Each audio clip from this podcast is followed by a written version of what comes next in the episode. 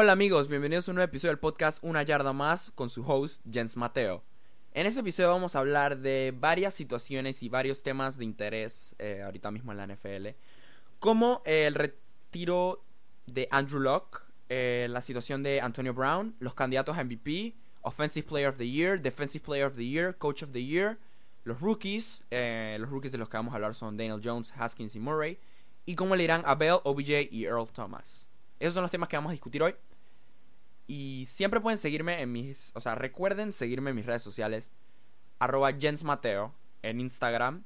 Arroba una yarda más pod en Instagram y en Twitter. Ahí les reciben todas las noticias de los, de los jugadores, de los equipos, los resultados finales de los partidos. Y también pueden acceder a una yarda más pod eh, slash una yarda más pod. Ese es el sitio web. Ahí pueden suscribirse al newsletter y van a recibir todas las noticias a partir de septiembre sobre los partidos de la NFL, los resultados, las lesiones, si hay y todo eso. Y bueno, empecemos. Como saben, ayer como a las... A eso de las 8 de la noche más o menos, se confirmó que Andrew Locke, el quarterback de los Colts, se había retirado.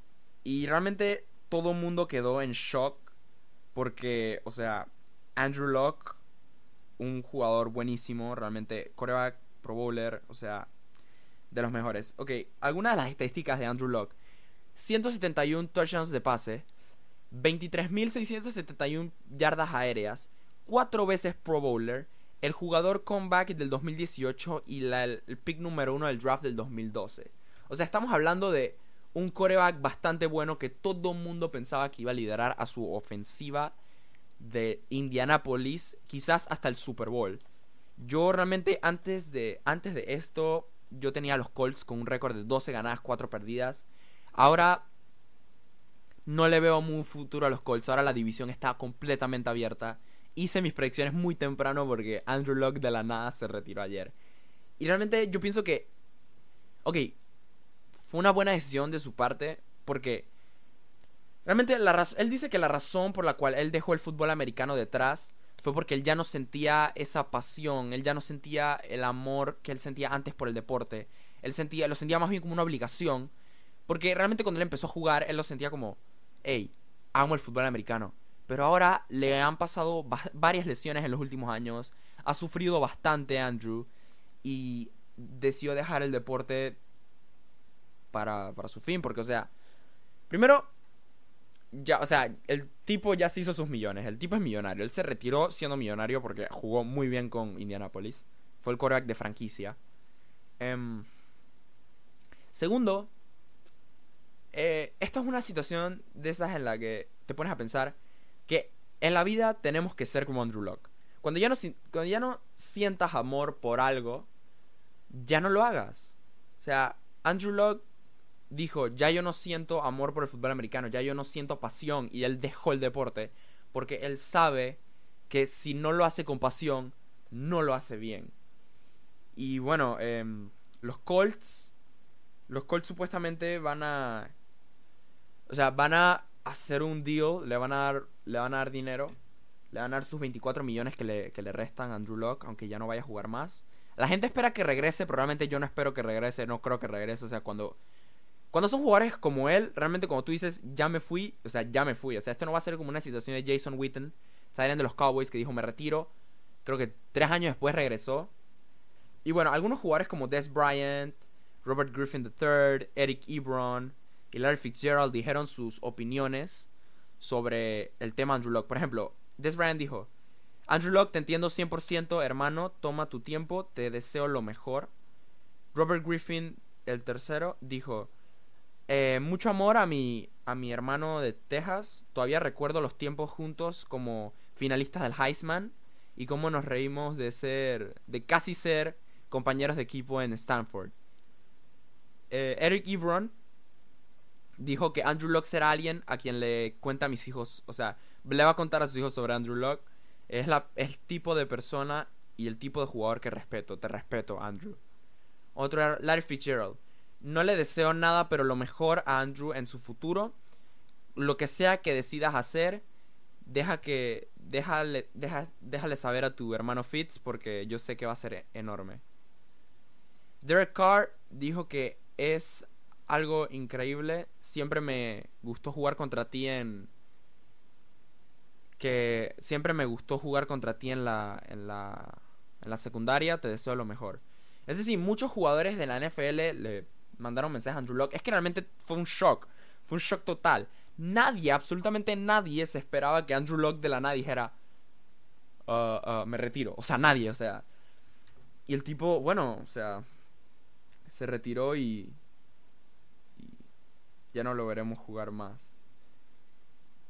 Cambiando de tema, porque ya eh, creo que he hablado bastante de Andrew Locke. O sea, realmente lo vamos a extrañar. El tipo era super nice. Cada vez que un, un defensive end lo tacleaba o algo, él decía. Buen golpe. Y era como, ok. Pero sí, cambiando de tema, eh, vamos a empezar a hablar de la situación de Antonio Brown. Oh my god, Antonio Brown. Antonio Brown ha sido el estrés de muchos, muchos, muchos comentaristas, analistas, podcasters. Ha sido el estrés de mucha gente y el mío también. Eh, Antonio Brown, realmente, si puedo dar mi opinión, es un totalmente agrandado. O sea, Antonio Brown se peleó con Ben Roethlisberger, quarterback de los Pittsburgh Steelers. Se peleó con él, o sea, literal. Luego el tipo decidió mandar a la organización, o sea, decidió mandar a la organización de los de Pittsburgh a la basura, o sea, los ya sí, sí, váyanse. el tipo se fue, lo intercambiaron para los Raiders. Se fue a los Raiders donde él cree que su producción va a aumentar. Él cree que su producción va a ser mejor con Derek Carr que con Ben Roethlisberger. Y eso es totalmente mentira. Porque en la escala de quarterbacks, Ben Roethlisberger es elite ha ganado dos Super Bowls, el tipo tiene experiencia. Y voy a mencionar que Ben Roethlisberger fue wide receiver. Antes de ser quarterback, Ben Roethlisberger fue wide receiver. Él tiene ojos de wide receiver, por lo tanto, él fabrica wide receivers. Juju Smith-Schuster lo hizo él. Antonio Brown lo hizo él. Eh, Santonio Holmes lo hizo él. Son algunos ejemplos. Martavis Bryant lo hizo Ben Roethlisberger. Entonces, cuando tú te peleas con un quarterback que hace wide receivers, Tú no puedes esperar tener la misma producción en Oakland con un coreback que no produce wide receivers que está peleando por su trabajo. Y entonces Antonio Brown anda discutiendo lo de su casco, anda quejándose, o sea, de que, ah, que cree que ese casco, o sea, si banearon el, si prohibieron el casco que él usa, es porque no cumple con las medidas de seguridad de la NFL, pero no. Él dice, no, no, ¿sabes qué? No. Yo voy a usar mi casco porque yo soy Antonio Brown. Y bueno, Así que él, ha dicho que va a jugar con otro casco será. Estaba pensando en demandar al NFL, se formó un lío total. Y, o sea, lo peor es que en una parte de todo este drama el tipo se puso a insultar a Juju. O sea, Juju es una persona que realmente lo único que hace es admirar a Antonio Brown. Y todo lo que hizo Juju, todo lo que hizo Juju fue admirar a Antonio Brown. Y Antonio Brown lo insultó. Le dijo que no servía le dijo que tal. O sea, Antonio Brown se, se puso a insultar a alguien que solo lo admira. Eso no, eso no se hace. Y bueno, o sea, Juju se lo tomó como. Juju probó ser el mejor hombre en esta situación. Y Antonio Brown ahora juega en, Oakland. Teniendo problemas con el staff, obvio. Porque exige cosas, exige, exige, exige. No está yendo a las prácticas porque, porque sí, porque él es Antonio Brown. Y bueno, como dijo Rich Einstein, en su podcast, que también tiene un podcast, lo escucho. Em, como dijo él, Antonio Brown no recibía ofertas. Él solo recibió ofertas de una universidad en Florida del Sur, en Miami. No recibía muchas ofertas. Se fue a Michigan. Jugó bien. O sea, realmente Antonio Brown se agrandó demasiado. Nadie daba nada por él. Nadie daba nada. En el, en el Combine no fue la, la cosa más grande de la historia. Lo agarraron en la sexta ronda, los Pittsburgh Steelers, y lo volvieron en una superestrella. Y ahora él cree que él es la, la estrellita y el cosa. De verdad que esta situación de Antonio Brown es como turbia para hacerlo, para decirlo lo menos. Es como, o sea, Antonio Brown es que, o sea, nadie daba nada por él. Y ahora él, como tuvo buenas temporadas con los Steelers, él cree que va a seguir siendo el elite. Realmente no me gusta decretar nada porque en la NFL todo puede pasar. No me gusta decretar nada, todo es posible. Pero realmente, o sea, no creo. Yo, por lo menos yo, no creo que vaya a tener la misma producción con los Raiders y con Derek Carr que con Big Ben y los Steelers. Esa es solo mi opinión.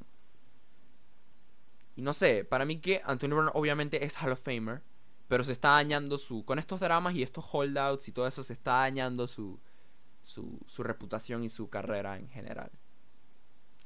Cambiando de tema, porque ya creo que hablé suficiente de Antonio Brown, vamos a hablar de los candidatos a MVP, Offensive Player of the Year, Defensive Player of the Year, Coach of the Year. MVP. Yo tengo tres candidatos claros a MVP. Mi, uno de mis candidatos era Andrew Locke, pero ya saben lo que pasó. Mis candidatos a MVP son Patrick Mahomes para que repita, Matt Ryan y Drew Brees. Voy a hacer un caso para cada uno. Eh, Patrick Mahomes. No sé, no creo que tenga que explicarlo. O sea, Patrick Mahomes de verdad que es el mejor jugador de la NFL ahorita mismo. Posiblemente. Em, sí, creo que van a ser corebacks los MVPs. El MVP de este año va a ser coreback. Patrick Mahomes es joven. 24 años, si no me equivoco. Joven. Tiene un brazo. Tiene todo para volver a repetir como MVP. Y yo no, o sea, yo creo que él no ha llegado a su punto. Él no ha llegado al momento en el que es el mejor todavía, yo creo. Y eso que la temporada pasada tiró 5.000 yardas y 50 touchdowns. Drew Brees. Ustedes saben lo que pasó en el partido del Rams vs. Saints el año pasado. El NFC Championship que le costaron el juego a los Saints. Drew Brees viene con ganas de ganar este año y los Saints van a ganar este año muchos partidos. Los Saints van a ganar muchos partidos este año los Saints. Y, y todo viene de Drew Brees. O sea, Drew Brees es el all-time passing leader, leader. O sea, Drew Brees es el líder de yardas de la historia de la NFL. Y Drew Brees no va a bajar esa producción. Drew Brees tiene buenos, bueno, tiene buenos receivers. Tiene a Michael Thomas. Tiene a Alvin Kamara. Tiene, tiene una buena línea ofensiva. O sea, tienen, tienen buenos jugadores. Y los Falcons. Eh, Matt Ryan. Eh, otro candidato MVP en mi opinión. La temporada pasada Matt Ryan jugó como MVP, pero las, las lesiones que he mencionado demasiado ya en este podcast le costaron a su equipo las victorias que, le merecían. Pero Julio Jones y Matt Ryan jugaron fenomenal. Lo que pasa con Julio Jones es que Julio Jones tiene yardas, pero no llega al end zone. No sé por qué, pero tiene yardas, muchas yardas. Y Matt Ryan, con ese brazo, con ese coach, va a seguir jugando muy bien. Matt Ryan se va a mantener como un jugador de calibre alto. Offensive Player of the Year. Jugador. Ok. Posiblemente Julio Jones. Hey, yo no soy fan de los Falcons ni nada, pero es que yo siento que Julio Jones este año va a hacer cosas grandes. Va, yo creo que Julio Jones va a seguir teniendo el, récord de, de las yardas. De las yardas en una sola temporada. O sea, va a seguir con el Va a seguir siendo el campeón de yardas por recepción este año, igual que el año pasado. Así que, jugador ofensivo del año, tengo tres opciones igual. Julio Jones, Patrick Mahomes de nuevo. Ya hablé porque Patrick Mahomes puede ser MVP. Patrick Mahomes puede ser jugador, jugador ofensivo. Y... Mm, y estoy pensando que podría ser Saquon Barkley. Porque Saquon Barkley. Eh, ya saben, Saquon Barkley juega en New York. Giants. Mal equipo. Es decir, va a recibir. Es el mejor jugador en los Giants. Es decir, que va a recibir muchos acarreos. Va a recibir muchos acarreos. Va a correr mucho el balón este año. Y probablemente pueda ganarse el Offensive Player of the Year. Porque el talento de él es inigualable en unos años, quizá este año, Saquon Barkley es el mejor running back de la liga. Así que sí, Julio Jones, Saquon Barkley, Patrick Mahomes. Quizás podrías meter ahí a, a Todd Gurley, aunque tiene artritis en la rodilla. O quizás podrías meter ahí a Juju Smith-Schuster, quién sabe. Ya que no tiene que compartir con Antonio Brown. O tal vez podrías incluir ahí a...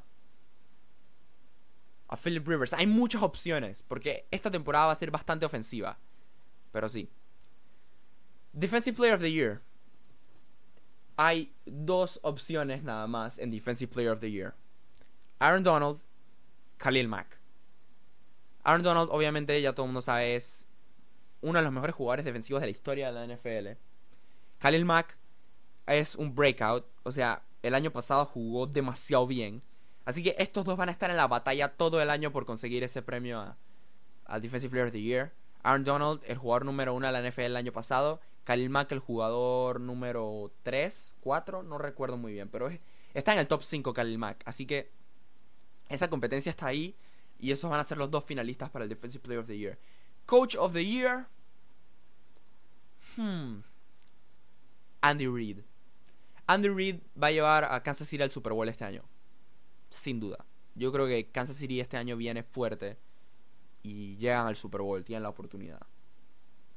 Cambiando de tema, porque en este episodio hablamos de varios temas, los rookies. Específicamente Daniel Jones, Dwayne Haskins, Kyler Murray. Ya vimos los primeros tres partidos de cada uno de estos jugadores. Y los voy a calificar de 1 a 3. Primero, Daniel Jones. Daniel Jones es la sorpresa del draft hasta ahora. Obviamente es preseason, las defensivas no están tan fuertes. Es el preseason. Pero Daniel Jones ha jugado como. O sea, ha jugado demasiado bien. O sea, Daniel Jones ha, ha jugado muy bien estos últimos partidos con los Giants. Todo el mundo pensaba que Daniel Jones iba a ser un bust, por así decirlo. O sea, nadie esperaba. Nadie esperaba nada de Daniel Jones. Y de la nada que. Boom, llegué yo. Y ha jugado demasiado bien. Baker Mayfield incluso comentó, no puedo creer que los Giants agarraron a Daniel Jones, me revienta la cabeza. Pero lo dijo en un sentido de como, como este tipo no es nadie, pero, o sea, créanme que Daniel Jones va en, la buena, va en una buena dirección y podría jugar mejor que Murray y Dwayne Haskins. Hablando de Dwayne Haskins, Dwayne Haskins es el segundo en el top 3 que estoy haciendo. Dwayne Haskins. El brazo de Dwayne Haskins es wow. O sea, tiene un excelente brazo Dwayne Haskins. Em, no, creo que su futuro es bastante brillante. Solo que necesita wide receivers. Porque lo que yo vi eran... O sea, lo vi tirando bien el brazo. Tirando bien el balón, lo vi, lo vi bien. Pero como que sus wide receivers, no sé, no sé por qué no las atrapan, no sé. Pero eso fue lo que yo noté de los primeros tres partidos de los, de los Redskins. Las veces que jugó este, las veces que jugó Dwayne Haskins, jugó bastante bien. Y en mi opinión, de los tres, el que peor ha jugado es Kyler Murray. Kyler Murray tuvo un buen partido contra Chargers, un buen drive, porque solo jugó un drive. El segundo partido contra Raiders fue fatal.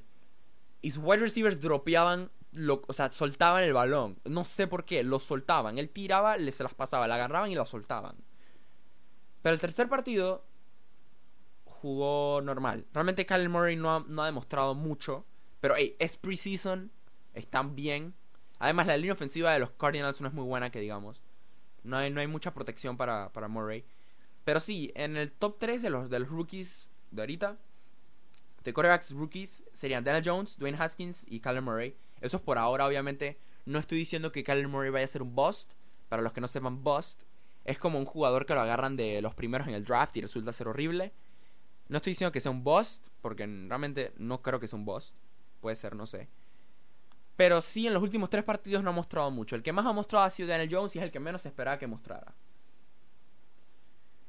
Y pasando al último tema, ¿cómo le irá a Livion Bell, a Odell Beckham Jr. y a Earl Thomas en sus nuevos equipos? Livion Bell. Bueno, eh, Bell juega tras una de las peores líneas ofensivas de la liga. O sea, de la National Football League. O sea, realmente no es no es una buena no es una buena línea y tienen un buen running back, pero les explico. La línea ofensiva de los Steelers está en el top 3, ¿ok? Es una de las mejores líneas de la, de la liga entera.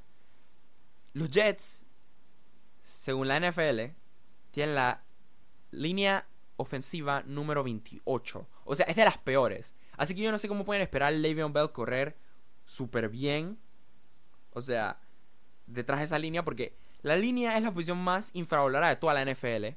Y eso todo, eso lo saben. Es la, es la posición más infravalorada. O sea, la línea ofensiva merece mucho más crédito del que ya tiene. Y bueno, yo siento que Le'Veon Bell va a jugar bien, pero no tan bien como lo hizo en Pittsburgh. Odell Beckham Jr. Odell Beckham Jr. va a brillar en Cleveland. Mucho más de lo que hizo en, en New York. Porque aquí en Cleveland tiene... Lo único malo de, Cleveland, though, eh, lo único malo de Cleveland es que tiene que compartir recepciones con Jarvis Landry. Pero eso le quita coberturas. Porque en New York está, tiene disque doble cobertura, triple cobertura. O sea, cubrían demasiado bien a Odell Beckham Jr. porque era el único receiver que tenían. Ahora tienen a. Ahora tienen a, a Jarvis Landry, los Cleveland Browns, Odell Beckham y Baker Mayfield. Baker Mayfield es un mejor quarterback que Eli Manning. Baker Mayfield está jugando muy bien y va a jugar muy bien y se la va a pasar a Odell Beckham Jr. y Odell Beckham Jr. va a conseguir touchdowns y recepciones y yardas este año sin duda. Earl Thomas. Bueno, si quieren mi opinión sobre Earl Thomas, Earl Thomas no va a volver a ser lo que era en, Seattle. Earl Thomas jugaba para Seattle. Se fue de Seattle después de una lesión contra, contra un partido contra los Cardinals, si no me equivoco. Pero Earl Thomas no va a volver a llegar a ese nivel de, de competencia. Ahora está en Baltimore, pero no creo que vaya a llegar a ese nivel de competencia elite que tenía antes con la Legion of Boom. Y bueno, eh, esas son mis opiniones de, de estas situaciones en las que he hablado. Eh, ah, decidí hablar de varios temas en este episodio, no, no quise concentrarme en hablar de un solo tema, porque me parece que hablar de un tema realmente... O sea, la temporada empieza en dos semanas. No, en menos de dos semanas, en 11 días, si estás escuchando esto el día que salió el podcast, en 11 días empieza la temporada de la NFL. Y va a ser interesante, muy interesante. Así que espero que les haya gustado este episodio. Como siempre pueden acceder al sitio web, pueden meterse a mi Instagram, Jens Mateo y una yarda más pod.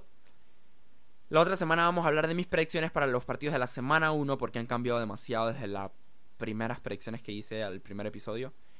Vamos a hablar de las predicciones de la semana 1, los breakout players y algunas cosas más.